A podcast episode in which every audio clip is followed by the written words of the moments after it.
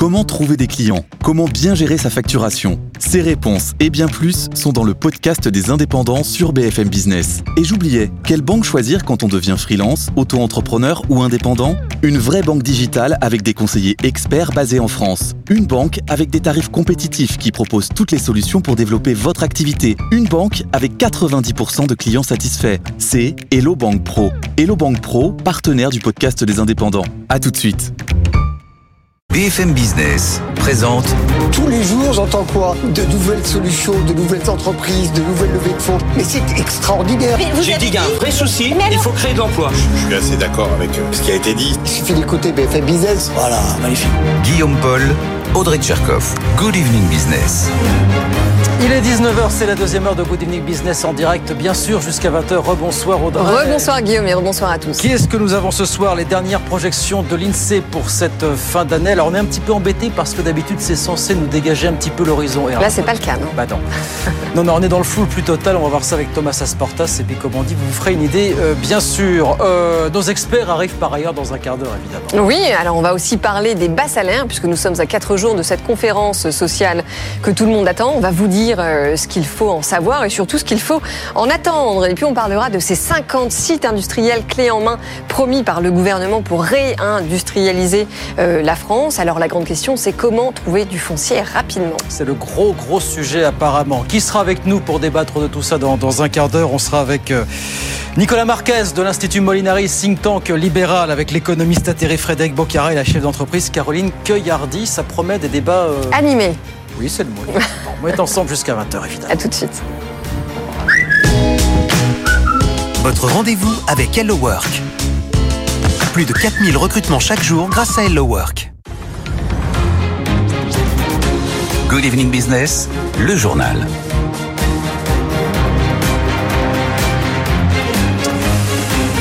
Donc, ces derniers chiffres de l'INSEE pour la fin de l'année qui sont tombés tout à l'heure. Bonsoir Thomas Asporsas. L'INSEE nous confirme ce qu'on sait en fait. Ça ralentit au point qu'on est juste au-dessus de la récession et de la stagnation. C'est ça Thomas finalement. hein L'INSEE parle d'une croissance modeste et c'est le, le moins qu'on puisse dire effectivement avec une prévision pour le troisième trimestre de plus 0,1 et pour le quatrième trimestre de plus 0,2. Euh, au passage, ces chiffres, ce sont exactement les mêmes prévisions qu'avait faites l'INSEE euh, début septembre. Au global, grâce, vous vous en souvenez, un bon et euh, étonnant euh, deuxième trimestre à plus 0,5% grâce à une économie qui pour une fois avait été tirée par les exportations, ça nous ferait une croissance 2023 de 0,9%, c'est-à-dire quasiment les 1% Oui. visés par Bercy pour cette année. Et l'acquis de croissance pour l'an prochain serait de 0,4%, donc assez faible. Et là, pour le coup, assez loin du 1,4% euh, qui est la cible de Bercy et qui est inscrit dans le budget en ce moment examiné à l'Assemblée. Bon, donc c'est très très faible. Qu'est-ce qui va quand même tirer la croissance d'ici la fin de cette année au final Alors vous le disiez euh, Guillaume tout à l'heure, les, prévisions normalement sont censées nous dégager un peu l'horizon. Là, ce qui frappe dans cette note de conjoncture, c'est qu'on est vraiment dans le flou le plus total. Il y a vraiment aucune tendance claire qui se dégage. Prenez par exemple l'exemple de la consommation. Euh, L'Insee nous dit qu'elle devrait rebondir au second semestre, plus 0,4 au troisième trimestre, plus 0,2 au deuxième trimestre, après avoir reculé, je vous rappelle, de 0,5% au deuxième trimestre, évidemment grâce à cause plutôt de, de l'inflation euh, alimentaire. Le scénario central, à la fois de l'Insee et de Bercy, c'est que le pouvoir d'achat va s'améliorer dans les mois qui viennent, avec un reflux de l'inflation et des salaires qui, eux, continuent de progresser. Mais, en même temps, l'INSEE nous dit aussi ce soir que l'inflation énergétique, on pensait en avoir fini avec la Oui. hausse des prix de l'énergie, du gaz, de l'électricité du, et du pétrole, et ben va sensiblement remonter avec la hausse des prix du pétrole qu'on connaît euh, du fait de la politique menée par la Russie et le, et le Moyen-Orient, de l'OPEP, et va même redevenir en fin d'année la première composante de l'inflation. Retour à la case départ. Vous vous souvenez, c'était le cas il y a deux ans. On retombe dans ce scénario-là en fin d'année. Et tout ça, évidemment, c'est hors embrasement au Moyen-Orient. Ça, l'INSEE aujourd'hui est incapable de chiffrer l'évolution macroéconomique de la situation. Donc on voit bien, ne serait-ce que sur cette question d'inflation et de consommation, qu'on n'est toujours pas tiré d'affaire. Il n'y a pas de tendance. Pour, les entreprises, qu'est-ce que ça dit finalement? Bah là aussi, là aussi, Guillaume, on est au milieu du guet, puisque d'un côté, l'investissement des entreprises pâtit de la force des taux d'intérêt, le crédit coûte cher, les entreprises investissent moins. Les entreprises souffrent aussi du ralentissement du commerce mondial, l'Allemagne en récession, l'Europe est en difficulté, la Chine est au ralenti, tout ça fait des carnets de commandes eh ben, qui sont moins remplis. Et en même temps, là aussi, un facteur à la hausse qui rééquilibre un peu. Comme au deuxième trimestre, on devrait avoir un quatrième trimestre positif sur les exportations. C'est cyclique. En fin d'année, on a toujours des gros volumes d'exportation, notamment dans l'aéronautique et dans le naval. Donc vous voyez, on a vraiment beaucoup de forces contraires et aucune tendance claire qui se dégage, ce qui fait bah, qu'à la fin, on a cette économie qui n'avance pas ou quasiment pas à plus zéro quelque chose. Voilà un petit peu de flou encore dans les chiffres de l'INSEE qui sont tombés aujourd'hui. Thomas Asportas avec nous sur BFM Business. Dans l'actualité, il y a aussi cette promesse d'Emmanuel Macron, cette promesse de livrer d'ici 2027 50 sites industriels clés en main. À qui en voudra C'est l'une des mesures du projet de loi Industrie verte qui a été voté hier soir au Sénat. Mais il se trouve que le gouvernement a présenté tout à l'heure la méthode qui va permettre de sélectionner les 50 lauréats dans les prochaines années. On en parlera avec euh, nos experts, ça aussi d'ici 20h sur BFM Business. 19h05, on a une bonne nouvelle pour la filière de la pêche française, puisque le gouvernement toujours annonce qu'il prononce jusqu'au 4 décembre prochain la ristourne de 20 centimes par litre de carburant qui devait expirer dimanche prochain. On va en parler avec Yves Foison qui est avec nous par euh, vidéo. Bonsoir Monsieur Foison, merci d'être avec nous. Vous êtes euh, directeur de la coopérative euh, Les Pêcheurs de Bretagne, première coopérative d'armateurs française. Est-ce que vous considérez que c'est la mesure qui va donner encore un peu d'oxygène à la profession fondamentalement? Bah, malheureusement, cette bonne nouvelle, elle n'est que partielle parce que depuis une année, il faut savoir qu'un grand nombre d'armements ne touchent plus d'aide justement parce que le dispositif communautaire euh, plafonne les aides à 330 000 euros. Pour être simple, que 330 000 euros par entreprise, que vous ayez un bateau ou que vous en ayez 10, vous toucherez 330 000 euros. Donc il y a un certain nombre d'armements euh, en France qui ne touchent plus d'aide depuis un an. Et ces armements, ce sont des armements de pêche routurière, des chalutiers notamment, qui sont en plus les plus dépendants au carburant, mais qui font surtout, et particulièrement en Bretagne, 50 à 60% des approvisionnements des criées bretonnes. Donc ce sont vraiment les piliers de la pêche bretonne qui ne touchent plus d'aide. Donc, donc vous, demandez, vous demandez au gouvernement de prolonger encore cette ristourne ou d'aller plus loin finalement? Bah c'est d'aller plus loin. Alors c'est compliqué parce que euh, le carcan communautaire et la règle communautaire, c'est-à-dire c'est des règles et ce plafond euh, d'aide maximum de 330 000 euros euh, pour les entreprises liées, c'est-à-dire euh, les groupes ou les entreprises qui détiennent plusieurs sociétés et donc plusieurs navires. Et, c'est une, c'est un carcan communautaire qui nous empêche et qui empêche l'État d'aller plus loin. Donc il faut trouver un, système et on en appelle à, la solidarité de la filière pour pouvoir soutenir ces, ces entreprises parce qu'on nous parle de décarbonation, etc. Mais ce sont aujourd'hui des choses qui ne fonctionnent pas réellement. Donc il faut euh, trouver euh, des solutions et on demande euh, au gouvernement une, véritable politique publique de soutien aussi pour l'ensemble de ces armements et pour que ce soit une aide équitable. En, quelques mots, que vous dit votre secrétaire d'État de, de tutelle, M. Berville, aujourd'hui sur le sujet, M. Foison? Bah, Aujourd'hui, euh, il dit qu'il euh, il va se battre et qu'il va aller euh, défendre euh, le, dossier au, au, niveau communautaire. Mais nous, ce qu'on demande, c'est que pour une véritable inflexion du cadre et un assouplissement au niveau communautaire, que les entreprises de pêche soient considérées comme d'autres entreprises industrielles, où on relève largement les plafonds pour que ces entreprises puissent bénéficier à plein des aides, mais je pense que euh, pour infléchir euh, ces décisions euh, au niveau communautaire, mmh. il faut que ça vienne du chef de l'État. Et, malheureusement, et la Commission européenne aujourd'hui est très difficile à bouger. Et au-delà des aides carburants, c'est tout le carcan réglementaire qui est difficile à supporter. Merci beaucoup, Monsieur Foison. Merci d'avoir été avec nous. Yves Foison, directeur de la coopérative euh, Les Pêcheurs de Bretagne, première coopérative d'armateurs française. Merci beaucoup d'avoir été avec nous ce soir sur, euh, sur BFM Business. Dans l'actualité des entreprises, la résilience d'IKEA. Le groupe a annoncé une hausse de plus de 6% de son chiffre d'affaires sur l'exercice annuel qui s'est terminé à fin août. Hausse du chiffre d'affaires avec en parallèle une baisse des volumes vendus. On se souvient que le groupe avait annoncé fin 2021 une hausse moyenne de ses prix hein, aux alentours de, de 9%. Euh, par contre, ça s'arrange pas pour Nafnaf. Hein, L'enseigne qui est en redressement judiciaire depuis septembre a annoncé un nouveau plan social. 17 magasins vont fermer, 117 emplois supplémentaires devraient être supprimés. Et puis, toute autre chose pour terminer, on a appris que le cricket allait faire son grand retour aux Jeux Olympiques pas l'an prochain en France, mais en 2028. L'objectif, vous le voyez venir gros comme une maison, c'est évidemment d'élargir l'audience des JO à l'Inde, évidemment. Nathan Cocampo. 2,5 milliards, c'est le nombre de téléspectateurs qui suivent la Coupe du Monde de cricket. C'est plus que les Jeux Olympiques d'hiver. Ce sport qui oppose deux équipes de 11 joueurs, jeux de balle et batte de la même famille que le baseball, est l'un des sports les plus appréciés dans les pays du Commonwealth, notamment l'Inde avec plus de 750 millions de téléspectateurs. Son intégration aux Jeux Olympiques de 2028 est donc très stratégique. D'abord, le CIO espère élargir massivement son audience et gagner beaucoup d'argent avec la vente des droits TV en Inde. À titre de comparaison, ceux de l'Indian Premier League, principale compétition de cricket du pays, s'étaient vendus pour plus de 6 milliards de dollars pour une durée de 5 ans. Ensuite, c'est un premier pas vers de potentiels jeux en Inde, peut-être en 2036. C'est le seul grand pays avec l'Argentine à n'avoir jamais organisé l'événement. Mais intégrer le cricket au JO ne veut pas forcément dire pérenniser ce sport dans les prochaines éditions. Le cricket entre dans la catégorie des disciplines réservées réservé aux traditions locales qui est utilisé à chaque édition pour tester de nouveaux sports. C'est par exemple le cas du breakdance au JO de Paris 2024. Voilà, cricket donc en 2028, ça sera du côté de Los Angeles bien évidemment. 19h10.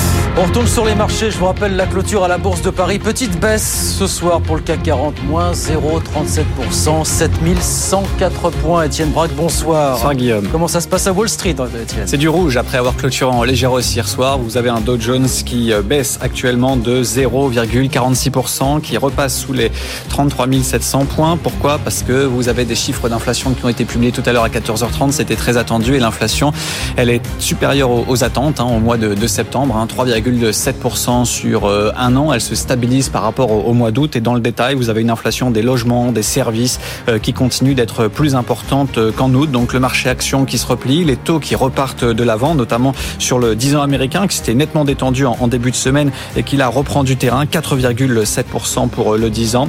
Et puis du côté des valeurs, si on veut en citer une, il y a Ford qui est l'une des plus fortes baisses aujourd'hui du Dow Jones, un titre qui abandonne quasiment 2% avec une grève qui prend de l'ampleur dans l'une des usines qui fabrique des, camionnettes à Kentucky.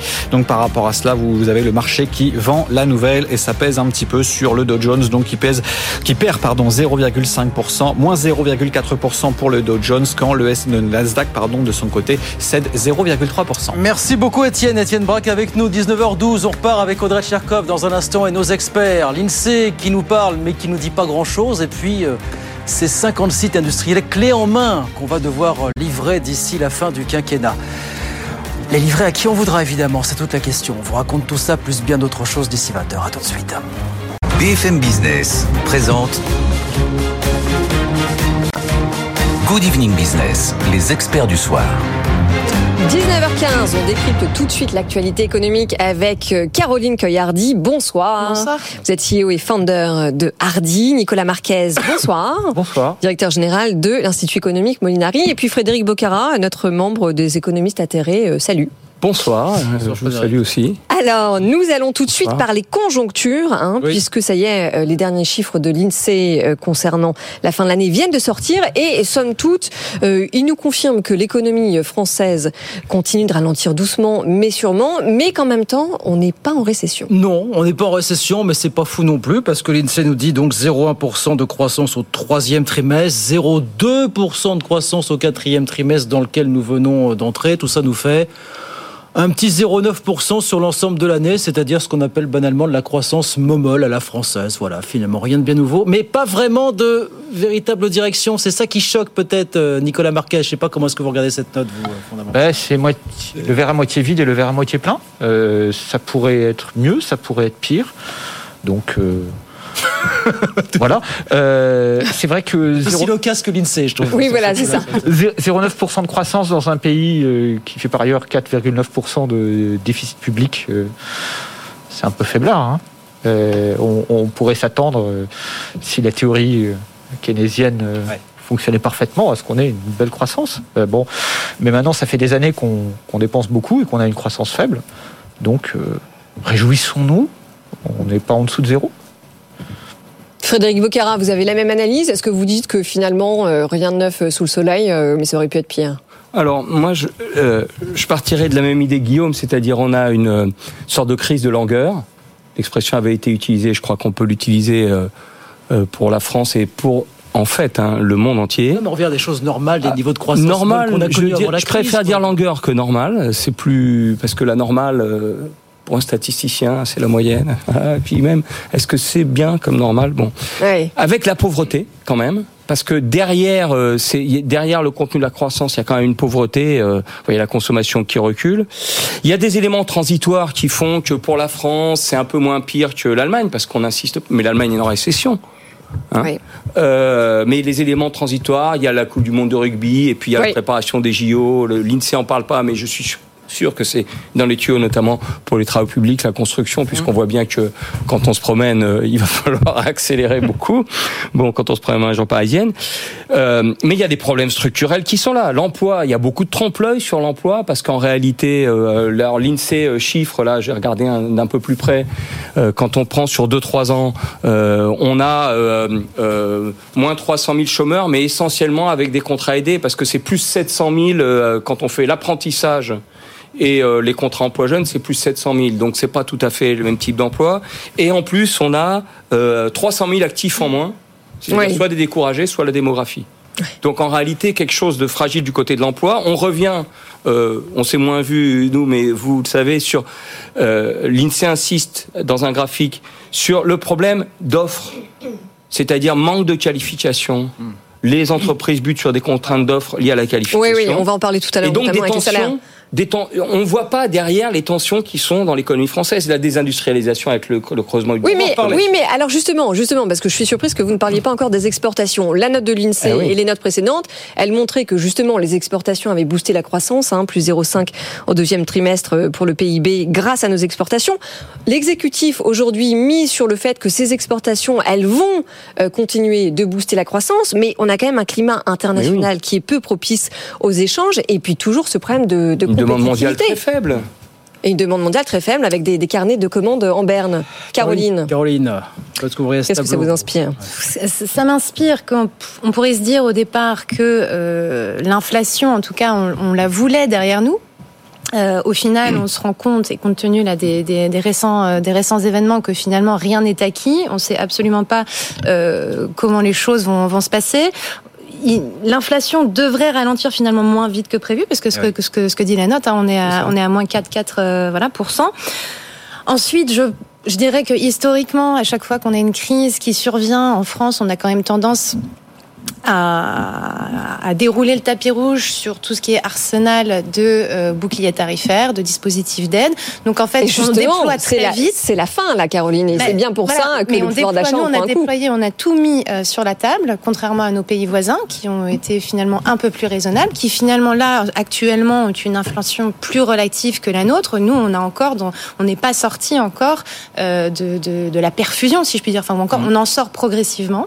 Mais quand on voit aussi les cours du pétrole qui repartent, enfin voilà, on ne sait pas à quoi s'attendre sur la sur la fin de l'année. Donc là où on pensait aussi la crise de l'énergie derrière nous, c'est peut-être pas le cas. Oui, absolument. Et d'ailleurs, Nicolas, euh, vous l'avez sûrement noté dans cette note, il y a un sujet d'énergie en fin d'année. Et c'est vrai que finalement, on, se rend compte qu'on est toujours aussi dépendant du contexte géopolitique. Cette crise, comme vous le disiez, Caroline, de l'énergie, on l'a pensé derrière nous. Euh, on se rend compte que finalement que c'est pas le cas. Non, c'est pas le cas. Euh, et et c'est vrai que hum, en plus en matière d'énergie, mais on l'a déjà dit et, redit, on avait des atouts, des atouts qu'on n'a pas utilisés. Euh, Le nucléaire. grand atout français, c'est le nucléaire. Euh, Bon, avec des réacteurs qui repartent, oui, hein, oui, et- avec et des qui ont boosté mais- justement la croissance C'est euh, juste cet pas été. seulement qu'on les a pas utilisés. Oui, on euh, les a fermés. On s'est mis un peu des semelles de béton avec le type de marché de Tout à fait. l'énergie et le manque Ah. de formation. On n'avait même pas les soudeurs Ah, Frédéric, je suis tout à fait d'accord. C'est-à-dire que Le lui-même c'était un euphémisme. On a, on a collectivement euh, investi, le contribuable a investi dans les années 60-70 pour financer un équipement nucléaire de, de premier cri. Euh, on ne l'a pas entretenu. Maintenant, on est en train de réagir euh, avec retard. Il y a un autre sujet qui sera un petit peu plus polémique, c'est le, le gaz. On a été des un- prix qui commencent à repartir à la hausse. Ouais, là, on a été un- pendant longtemps un très grand producteur de gaz. Euh, quand je suis né, le gisement de lac, c'était encore l'essentiel de la production française. On l'a totalement fermé. Et on a aussi fer- fermé euh, euh, la porte à, à- à la fracture hydraulique. Alors, qu'on veuille pas la faire, c'est une chose, mais on n'est même pas capable de savoir quel est le patrimoine qu'on a dans notre sol. Oui. Parce que sous le gouvernement Hollande, en plus de matraquer le nucléaire, euh, on, on a matraqué euh, le gaz. Et on préfère mettre la gomme plutôt sur le GNL, notamment qatari, après avoir mis la gomme sur le GNL américain, Oui. qui euh, bah, ne coûte pas si peu cher que ça et par ailleurs pollue beaucoup plus que le gaz qu'on achetait notamment en Russie. Mais, mais vous avez eu la petite phrase tout à l'heure, vous dites la croissance résiste qu'à un cas dans un pays qui dépense beaucoup. Voilà, j'ai senti le message subliminal, c'est que pour vous, il est peut-être temps effectivement, alors peut-être pas dans le cadre du budget 2024, ça a l'air râpé, de se pencher véritablement sur la rationalisation de la dépense publique. Euh, Voilà, c'est sous-jacent dans ce que vous nous dites. Moi, euh, moi, Nicolas. je, je pense qu'il faut faire les investissements pour avoir une croissance durable.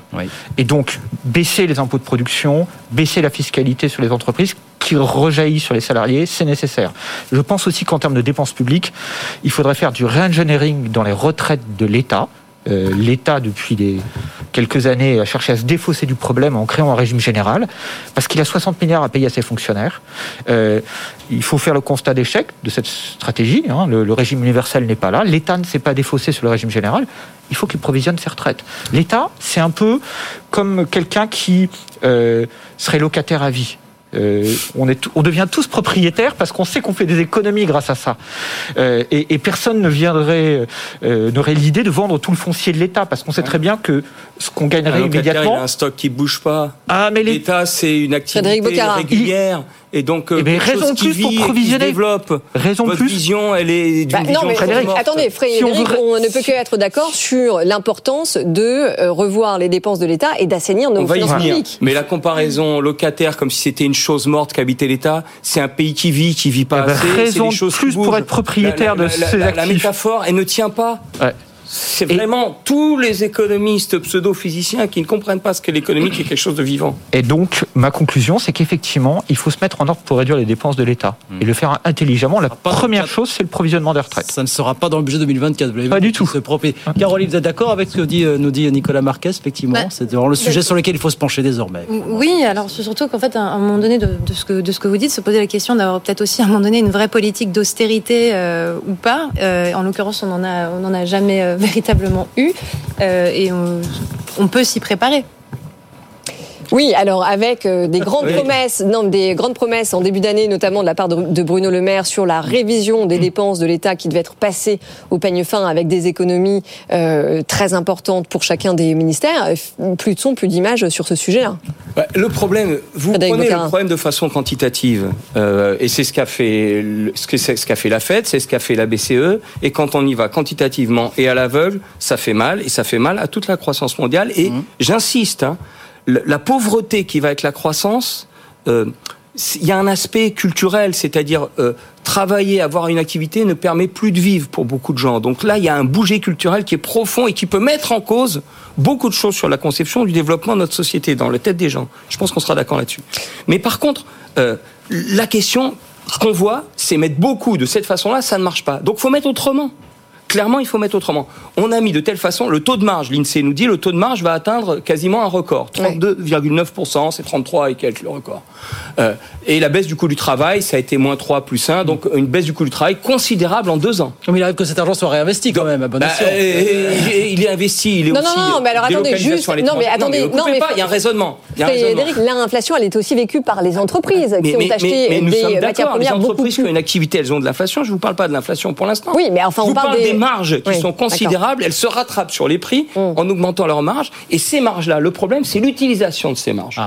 Et l'utilisation de ces marges et le rôle du public pour flécher les marges vers des dépenses de développement. On est obsédé par l'investissement matériel. On est obsédé par remplacer les femmes et les hommes par des machines. Alors qu'on bute sur les contraintes de qualification. On bute sur le besoin donc d'une autre politique d'offre, d'un type nouveau, et d'une impulsion de demande qui immédiatement va tirer et l'offre va suivre. et ça, on n'arrive pas à penser Caroline comme ça. Nicolas, et donc, on est dans un trou noir. Caroline Nicolas. Enfin, un trou absorbant. Enfin, non on mais, on, non, mais on a quand même une économie à deux vitesses, avec en effet des entreprises et des secteurs qui voient euh, leurs marges euh, exploser, et puis d'autres qui voient Mais leurs oui. marges vraiment diminuer, Mais- avec ce mur des faillites euh, Et les petites entreprises, elles depuis sont en des années et qui, difficulté. et qui arrivent Et les multinationales qui peuvent délocaliser, c'est autre chose. Nicolas. Oui, moi, moi, j'étais plutôt inquiet quand les marges étaient basses, parce que quand on regarde Ah, bah oui, structurellement nos marges, Ça, c'est des Eh, dogmes eh, eh, idéologiques. oui, mais les marges sont. C'est l'économie réelle, c'est l'économie réelle. Non, l'économie réelle, c'est Non, que les marges sont plus élevées que jamais et on dit ça va pas. Frédéric, Frédéric. Faut regarder les faits, ils sont têtus, comme disait. Nicolas, sur les dix dernières années, nos marges ont été beaucoup moins élevées que nos voisins. Et finalement,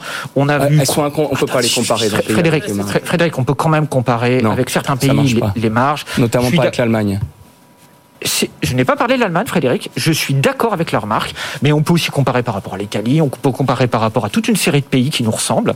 Et, et on voyait que nos marges étaient moins élevées. Là, elles remontent, et je trouve pas. que Donc en fait, c'est un effet de rattrapage, il y a Nicolas. un effet de rattrapage, c'est pas un drame. Et quand on regarde le- les salaires dans le partage de la valeur ajoutée, nos salariés sont bien lotis, leur situation se dégrade pas.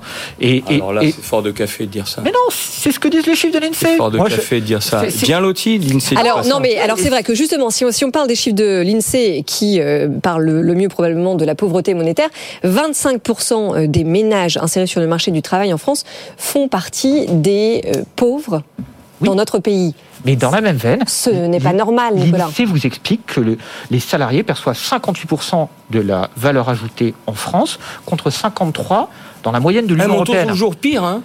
Oh, On, euh, on trouve toujours pire. il y a- hein. y a cinq on points- peut dire y a le Chili Pinochet, c'était pire, etc. Non, non, mais- mais- on ne peut pas se satisfaire. Le Il y a problème, 27 un problème il y a 27 pays dans l'Union européenne, c'est pas le Chili Non, Pinochet. pro- Je suis d'accord avec vous, Nicolas. Il y a un problème européen. Comment on tire l'ensemble vers autre chose qu'un trou noir absorbant vers cette longueur qui écrase Bah justement, on va parler d'un, euh, On d'une solution européenne dans de un dépenses instant. de développement.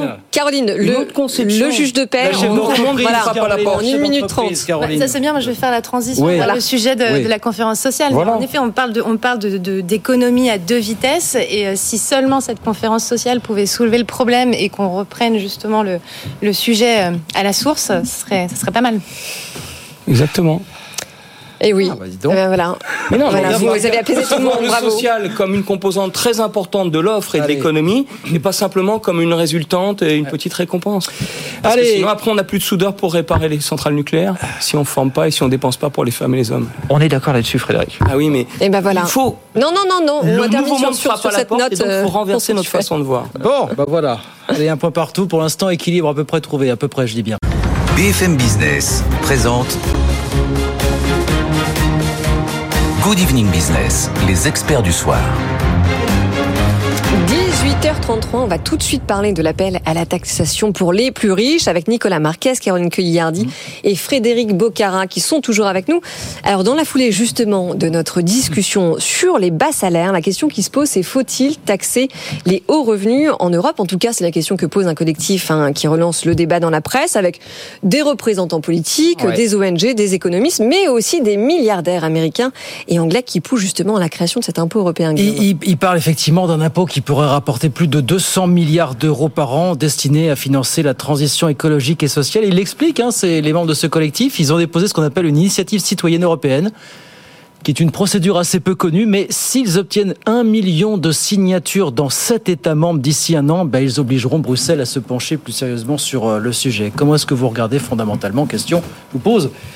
Ce thème qui est récurrent, la taxation des hauts revenus, en l'occurrence dans l'Union européenne, c'est un thème qui revient assez souvent. Oui, mais ce que je trouve très intéressant, c'est la composition des signataires, parce que euh, dans les 100, dans les, dans les 200 personnes qui ont signé, il y a 139 millionnaires, donc américains Ouais. et britanniques, Mhm. comme je disais, qui eux sont prêts à contribuer Mhm. sans délai, euh, justement, pour plus de euh, justice sociale. Mhm. Frédéric Boccarin, Alors, ça va en- vous plaire, ça. hein. Ça vous réconcilie avec l'humanité, Frédéric Et avec les plus riches. J'ai toujours été. euh, L'humanité, c'est un grand mot, elle reste à advenir, comme disait Jaurès, tous les jours.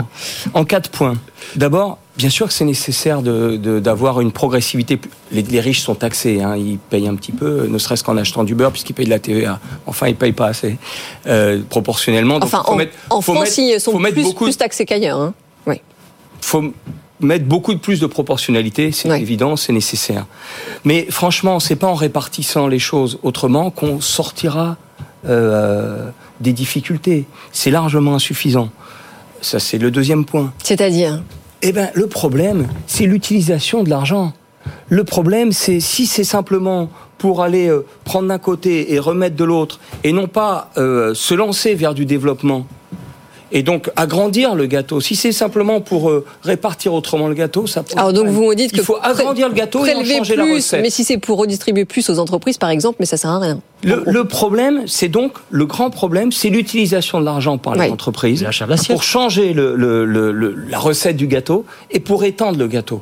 Et on voit qu'aujourd'hui, euh, une utilisation de l'argent, et on y viendra avec la conférence sociale tout à l'heure, pour baisser le coût du travail, ça ne marche pas. Il faut des dépenses de développement tout autre. Et quatrièmement, pour aller vite et pour finir sur le quatrième point, si taxer, ça veut dire prendre sur le gâteau pour remettre. Le gâteau, il est limité, croissance limitée.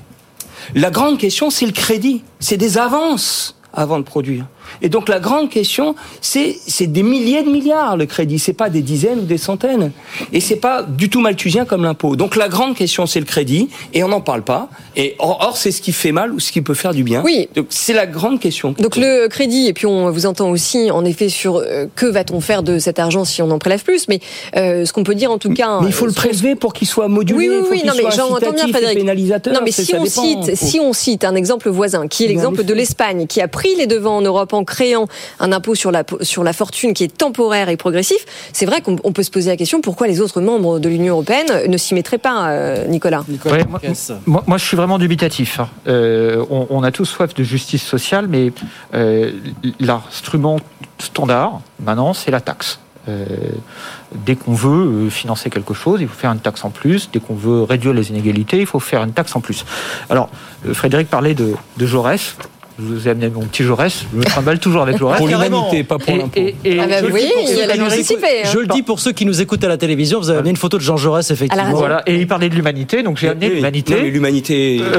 Moi, j'ai amené l'humanité, le journal de venir, Jaurès. Nicolas connaît l'humanité références, Frédéric le Ça date de quand, ça Ça date de quand, ça, c'est Nicolas 1909. Euh, 1909. C'est le 27 décembre 1909. Et, et Jaurès dit euh, le, le priorité, c'est pas la taxe, c'est de rendre tout le monde capitaliste. Et il dit il faut partager les profits.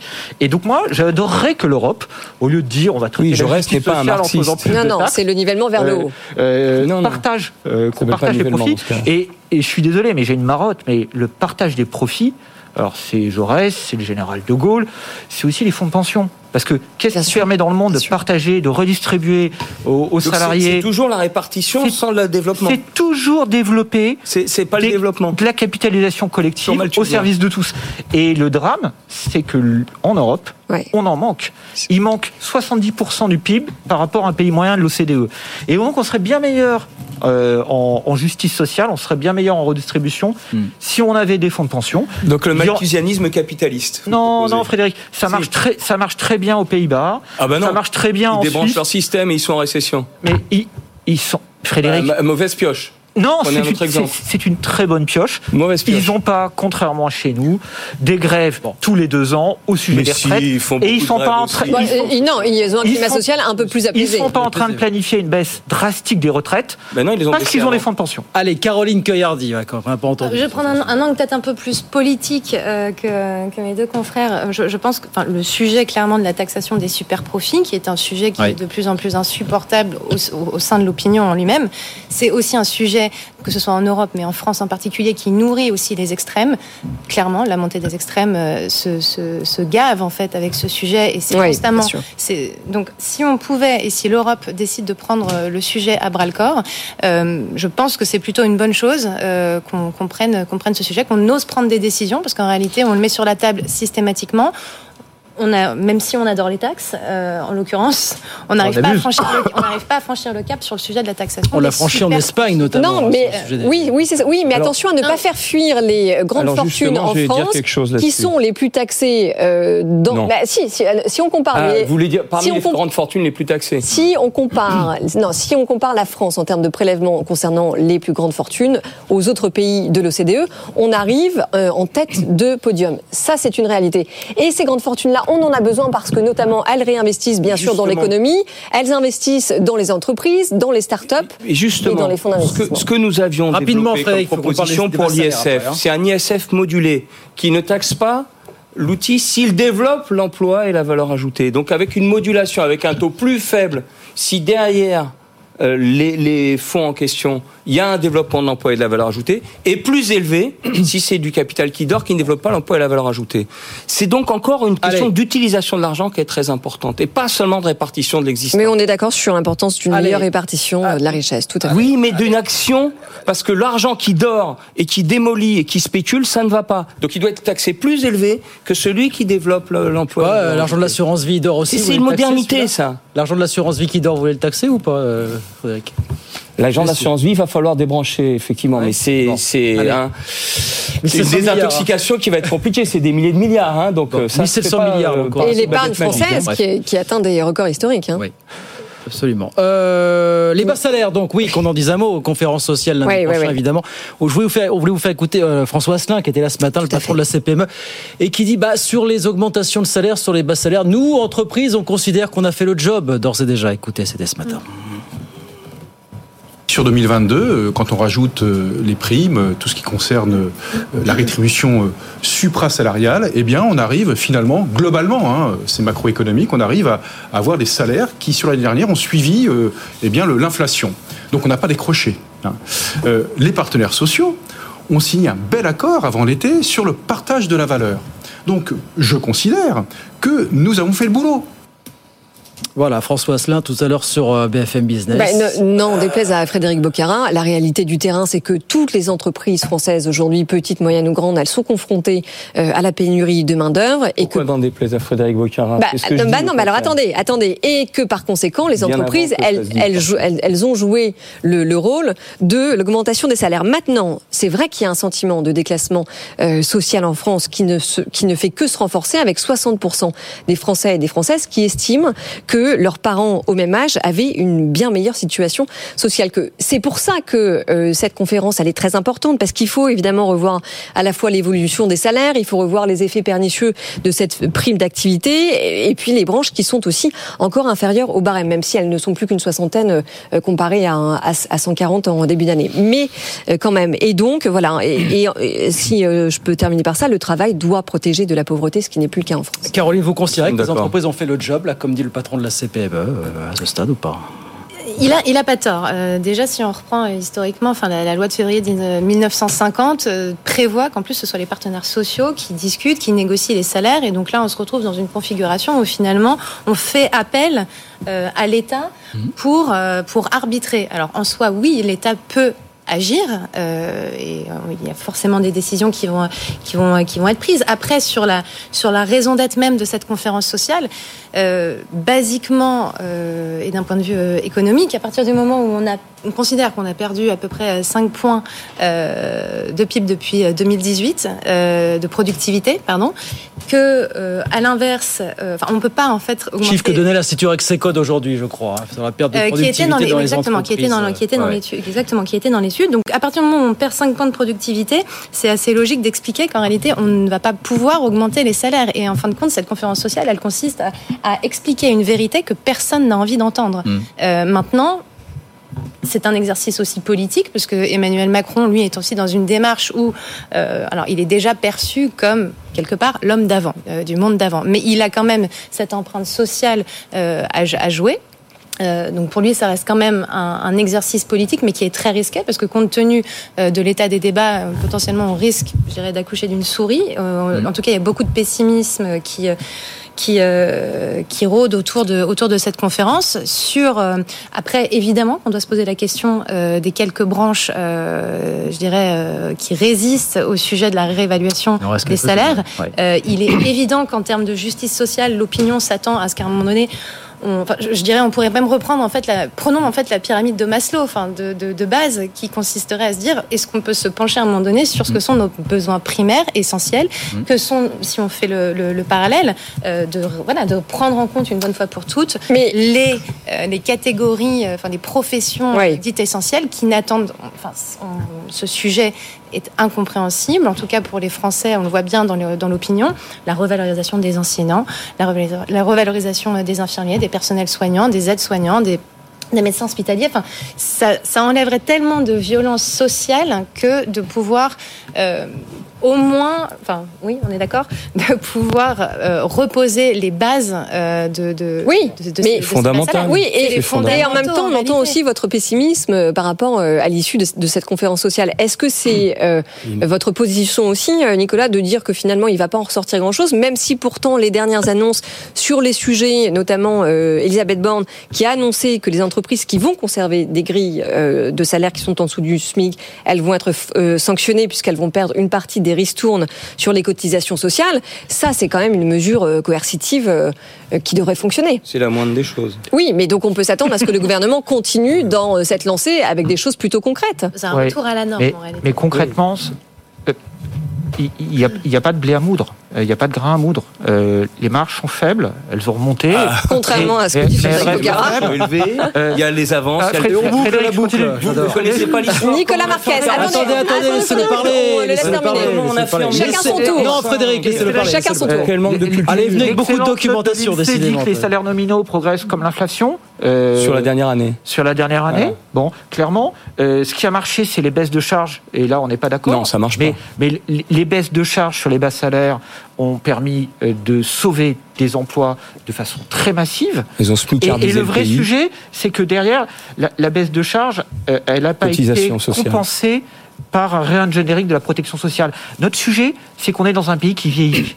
Et donc, on a tous les visions par rapport à nos parents, mais nos parents, euh, quand ils étaient jeunes, ils n'avaient pas les cotisations sociales qu'on a aujourd'hui. Parce qu'il y avait encore une natalité En significative. 45, quand on crée la sécurité Euh, sociale, le pays est vieux. Vous racontez n'importe quoi. Vous, Non, mais Frédéric, attendez, Frédéric, non, mais attendez, 1960. Frédéric, on a une, une, J'ai pas- une- une augmentation de la pas- qualité de j'ai pas parlé- J'ai pas, aussi grave j'ai- j'ai pas parlé de Frédéric, 45. laissez-le finir, laissez-le J'ai pas parlé de mais- 45 et Mais 45. oui, parce que vous vous Mais êtes c'est- bloqué mais sur Frédéric, 1960. Attends, Frédéric, laisse-le finir, laisse-le finir. Pardon. Mes, mes parents sont pas nés en 45. Non, vous vous bloquez sur 1960, je vous dis. Frédéric Boccara, c'est un débat. Frédéric, laissez-le, 1930, Frédéric, laissez-le finir, et puis après, Ah, c'est à vous. J'essaie de À l'époque, c'est difficile. Hein. Et Laissez-le Frédéric, on pourrait dire aussi quand les retraites c'était 5% du PIB en 45 et aujourd'hui c'est 13. Donc ça coûte mécaniquement beaucoup plus cher.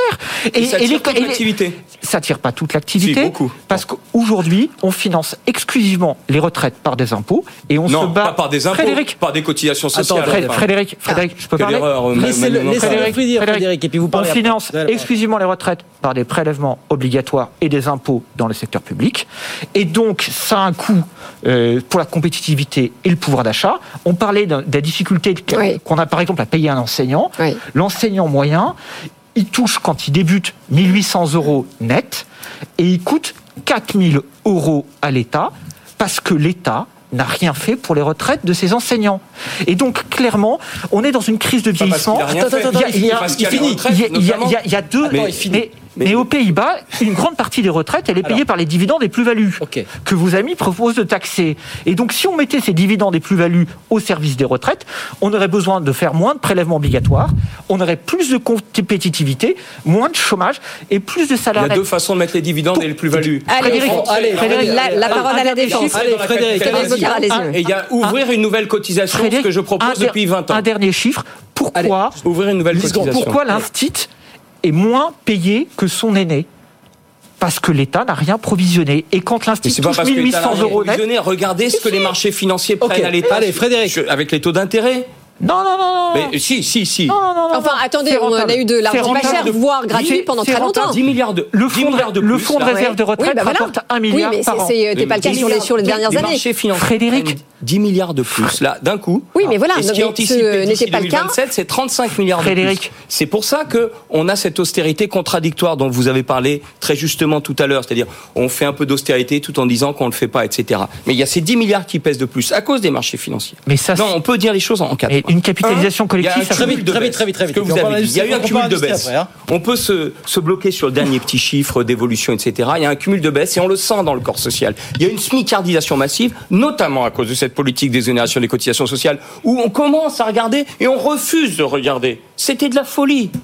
Tout le monde était bloqué. Vous pouvez. euh, c'est quoi ces aides? Vous avez des aides si vous capez vos salaires à 1,2 SMIC. Ça pose un problème, ouais, ça. ouais. C'est la smicardisation massive. Deuxièmement, Très vite, euh, Frédéric. Allez. ce qu'on ne voit pas, c'est que comme on le fait par exonération de cotisation sociale, effectivement, le système de santé coûte de plus en plus cher, les services publics coûtent de plus en plus cher, donc le salaire a besoin de couvrir d'autres besoins d'autres dépenses et on ne le voit pas. Donc il y a un sentiment effectivement de moins bien vivre. Donc il y a un énorme besoin de dépenses nouvelles. Troisièmement, il faut traiter dans cette conférence non seulement salaire, mais emploi et formation. Oui, oui, bien sûr. Il en sera question. Il en sera, il en sera question. Formation, mais pas emploi. Il y a reconnaissance non, des qualifications, exemple, mais perdu- pas formation. Il faut un plan de 100 000 de formation de 100 000 infirmières pour changer euh, l'état d'esprit à l'hôpital et les conditions de travail. 50 000 enseignants, c'est ça. Et quatrièmement, puisqu'on doit aller vite, je pense, moi, qu'il faut voir ce que disent les syndicats. Ils disent euh, il faut changer les conditions des aides publiques, notamment les exonérations de cotisations sociales. Il y a à peu près 80 milliards. On va pas discuter, on pourrait dire Ouais, plus, ouais. mais il dit à peu près 80 Et donc? On pourrait 20 milliards de ces aides les utiliser non pas parce que en fait pour que les gens sachent c'est une exonération mais l'État compense cette exonération donc décaisse 80 milliards à peu près qui donne à la sécurité sociale. On pourrait utiliser 20 milliards en bonification du crédit, notamment pour les PME et les TPE. Et d'ailleurs, sur cette proposition au CESE, l'ensemble du CESE, y compris euh, l'UDP et les, les- les TPE, ont voté cette proposition que j'ai faite et cette recommandation. C'est-à-dire utiliser 20 milliards pour une bonification sélective du crédit pour favoriser les investissements écologiques et qui développent l'emploi et les salaires. C'est-à-dire il faut mettre des Alors- conditions, développer l'emploi et les salaires. C'est ça la condition Allez, des on laisse la main, Caroline.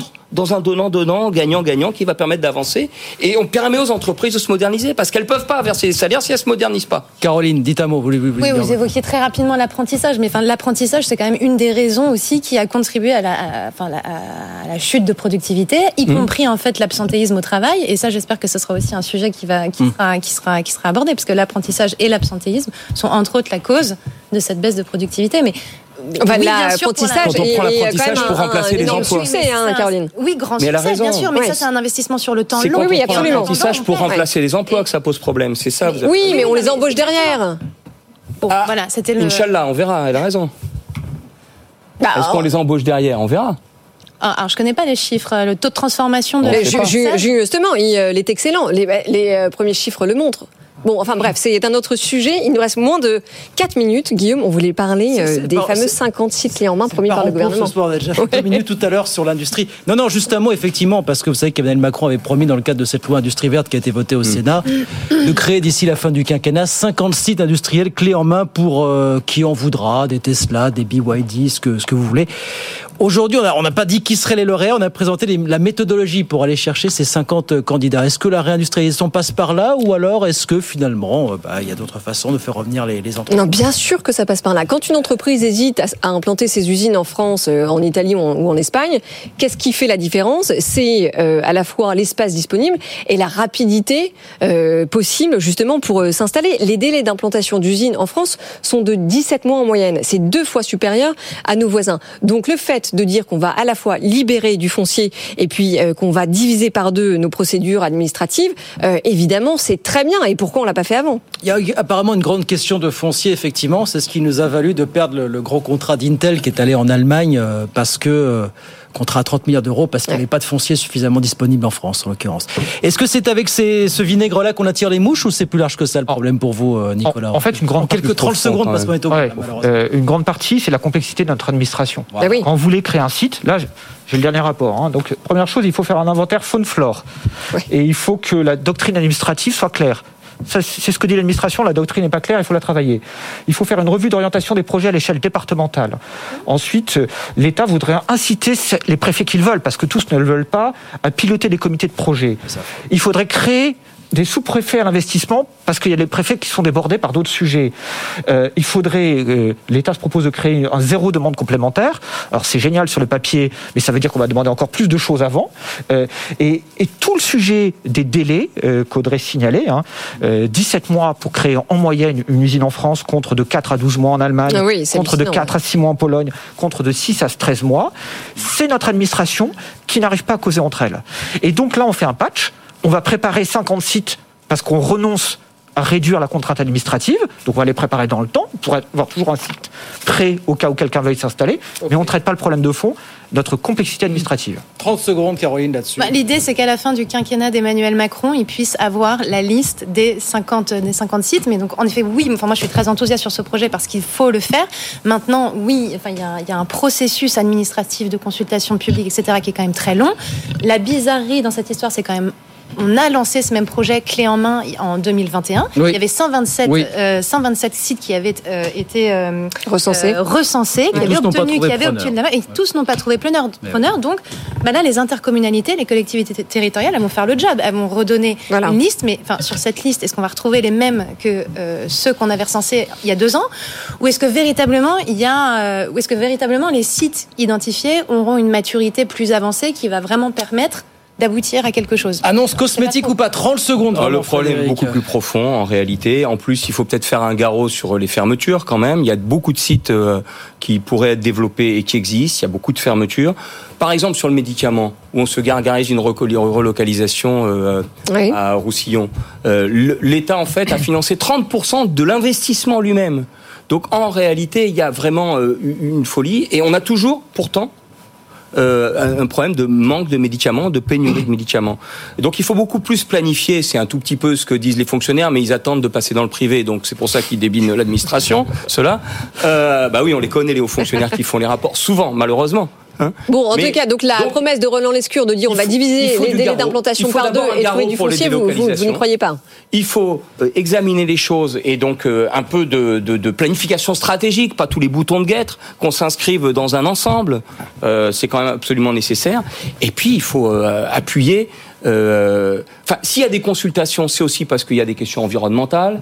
C'est aussi parce que euh, il y a un certain nombre de, de- de contraintes qu'il faut voir. Oui, alors parce qu'on le rappelle, les, Pologne, sites Suède, doivent être Oui, bah, opérationnels clés en main. hein. Euh, attention, attention, Oh. parlons de l'écologie en Pologne. Donc, voilà. Et donc, il y a un problème de règles européennes. Et Macron, il devrait mettre sur la table la question aussi des règles européennes là-dessus. Bon, donc ça sera pas le grand soir de l'industrie française, de la renaissance Bah, de l'industrie française. Non, mais, mais le, 10 secondes. là où Frédéric appelle un garrot euh, aux délocalisations, moi j'appelle ça la baisse des impôts de production. Mais Ça non. produit un résultat beaucoup plus Oula, oula, alors là, Alors, alors, Nicolas, arrête de dire- vous ouvrez une boîte de Pandore. mais non, On n'aura c'est pas le au contraire. Je m'en vais. Les, impôts de production, c'est une Regardez, les fonderies du Poitou ou la SAM. Allez, c'est fini pour La aujourd'hui. sirène nous rappelle. On n'allait pas trancher ça en 30 secondes non plus toute façon. Donc c'est terminé pour ce soir. Merci à tous les trois d'être venus en tout cas. Caroline Cueillardi, CEO et founder euh, chez Hardy. Merci Caroline d'être venue. Nicolas Marquez, directeur général de l'Institut économique Molinari. Et Frédéric Bocara, économiste, membre des économistes atterrés. Merci à tous les trois d'être venus. À très Merci. avec plaisir pour de nouvelles joutes oratoires. 19h57, bah c'est fini pour nous. Oui, malheureusement, toutes les bonnes choses ont une fin. La bonne nouvelle, quand même, c'est que ce débat animé, pour dire le moins, est à retrouver. Ça s'affiche sur vos écrans avec le QR code. Sinon, c'est Et l'autre bonne nouvelle, c'est que euh, Good Evening Business euh, est à retrouver demain soir à la même heure. Absolument, 18 à 18h en direct pour de nouvelles aventures. Euh, Frédéric Simotel, Tech Co dans un instant pour vous accompagner. Bonne soirée. Bonne soirée. Good Evening Business. Actu, experts, débat et interview des grands acteurs de l'économie.